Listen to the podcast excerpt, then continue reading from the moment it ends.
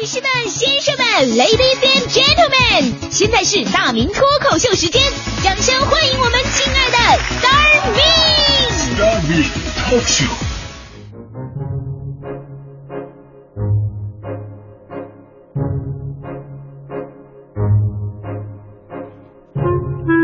欢迎各位来到今天的大明脱口秀，我是大明啊、今天呢要告诉大家伙一个好消息啊，好消息，再过半个月就要高考了。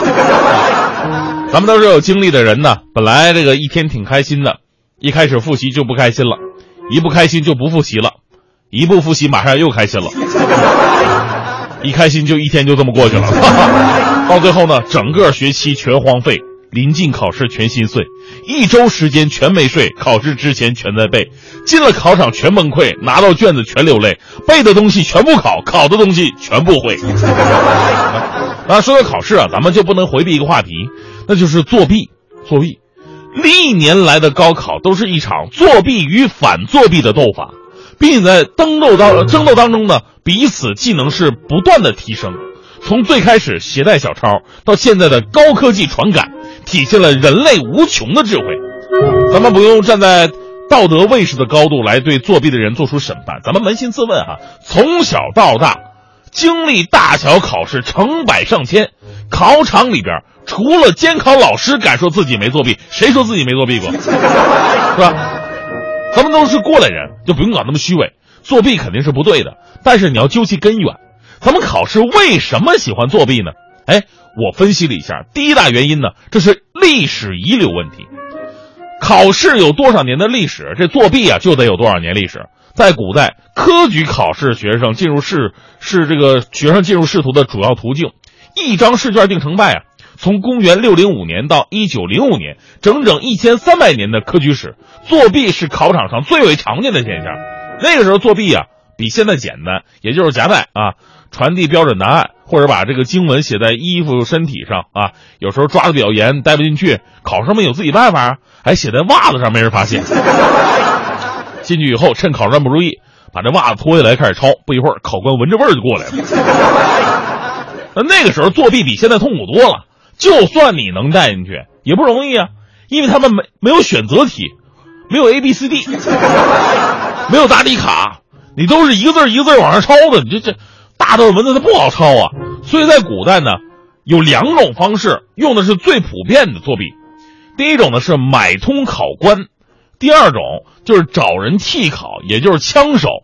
那时候你说没有身份证照片啊，这这个替考非常容易，一般枪手水平也不会太高，太高这个枪手自己就考上了是吧？不过呢也有例外，在晚唐时期，中国就诞生了历史上最著名的枪手大才子温庭筠。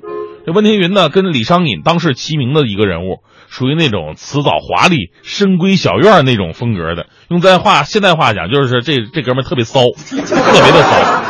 比方说他的《望江南》吧，啊，梳洗罢，独倚望江楼，过尽千帆皆不是，斜晖脉脉脉水悠悠，不不，斜晖脉脉水悠悠。啊，不，文学造诣不高。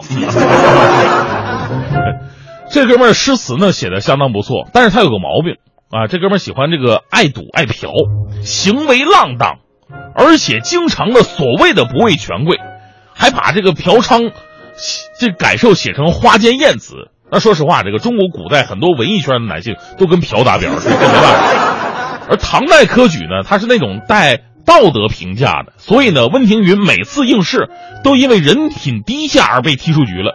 于是这哥们开始疯狂的做枪手。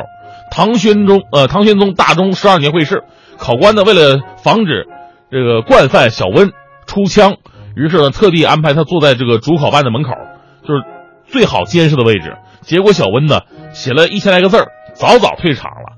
监考老师长舒一口气，说这瘟神终于送走了。但是让考官大跌眼镜是什么呢？小温同学竟然在监考老师的眼皮底下神不知鬼不觉，帮助八个人完成了考卷。从此一战成名，成为一代枪神。这段故事呢，在新旧唐书当中有所记载，但是他到底用的什么手段帮助了八个人，已经成了未解之谜了。当然了，古代也不是没有高科技，也有。当时有高手用这个墨鱼牌显影墨水搞夹带，我国的读书人呢，早在唐代就已经发现了，说用墨鱼汁做墨汁呢，可以密写，就是考生把夹带的内容先用墨鱼汁写在衣服的夹层上，然后再涂上点烂泥，混入场之后呢，你把这个泥抠掉，文字就显出来了。据说这个墨鱼汁有个特点，就用它写成的文字呢，过一段时间你不用写，它自己就会退掉了。所以说史书记载啊，有些骗子就用墨鱼汁写借据赖账。啊，当然咱们刚才也说了，作弊跟反作弊永远是同步的。到后来呀，这个考试作弊越来越盛行嘛，于是朝廷开始反作弊，查的越来越严。以前呢，顶多是盘问和搜身，到了金代的时候，不仅要检查头发，甚至连鼻孔、耳朵。这带眼的都不放过，之后又改革了啊，搜身，而且是洗澡裸检，考前让考生们洗澡，脱光自己的衣服，一丝不挂，然后换上官方为每一位考生准备的统一服装，这才能进入考场。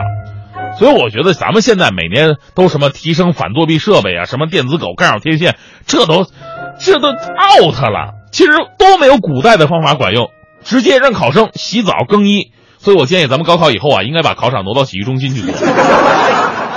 哎，这是作弊的原因之一，历史遗留问题。第二呢，也是最实际的问题，那就是咱们中国呀，是以考试给学生定性的国家。所谓的好学生，就是考得好的学生；那所谓的差生呢，就是考得差的学生。我们那时候每次考完试都排大榜，跟《水浒传》似的，还分座次啊。呃，家长会的时候给家长看，学习成绩差的家长头都不敢抬，回去只能把这气撒到学生身上。所以，我们学生朋友啊，为了学校老师的业绩，为了家长的面子，于是铤而走险去作弊，把荣耀给了你们，把风险留给自己。多么伟大的舍己为人的精神！就是这种急功近利的做法呢，让作弊的风气屡禁不止。远的不说啊，就说这个吉林榆树，当时作弊风气甚到什么地步了呢？考试，学生出来，别的家长问考得好吗？哎，他们家长不这么问，他们家长问信号好吗？在吉林东安还发生过监考老师阻止学生作弊，被学生家长围殴，可笑又可耻的事儿。那家长说得好，说学生这辈子啊就这么一下子，监考再严我们也得整啊啊！到现阶段呢，高考对我们这么大的国家呀，是唯一相对公平的考核方式。所以说高考是无法替代的，但是咱们说高考是可以改进的。现在咱们教育部门呢致力于高考改革，一方面。是让考试内容与时俱进啊，更加实用，也能更全面、真实的反映学生们的学业水平。而另一方面呢，也应该考虑相对弱化高考对于一个人生或死的关键影响力。当我们发现高考并不能够决定自己的人生，而作弊代价又太大的时候，像高考，像那个古代的时候，那玩意儿都砍脑袋。我相信作弊的现象呢，也会有所减少的。啊，有人肯定会问，你说大明，你说这么说这么多，你作不作弊呀？我说我没做过弊，那是假的。但是我要说我作弊，我也很冤。为什么呢？因为当时我们学校考试考场都是按成绩来分配的，也就是说你前后左右的成绩跟你都差不太多。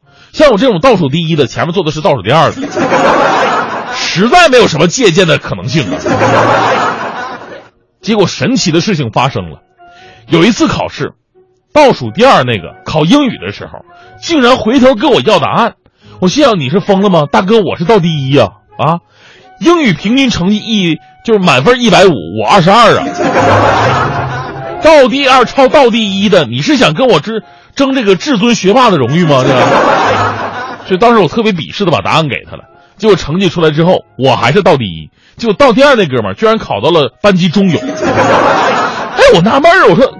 哎，哥们儿，你不是抄我的吗？你怎么成绩那么好呢？结果倒第二拿出试卷，跟我说了：“大明啊，你还别说哈，去掉了咱们两个的答案，正确率果然比较高啊。这是多么伟大的排除法！所以这个故事就告诉我们一个道理：学渣也非常聪明。那么问题就来了，你既然那么聪明，想那么多招作弊，咋就不能好好学习呢？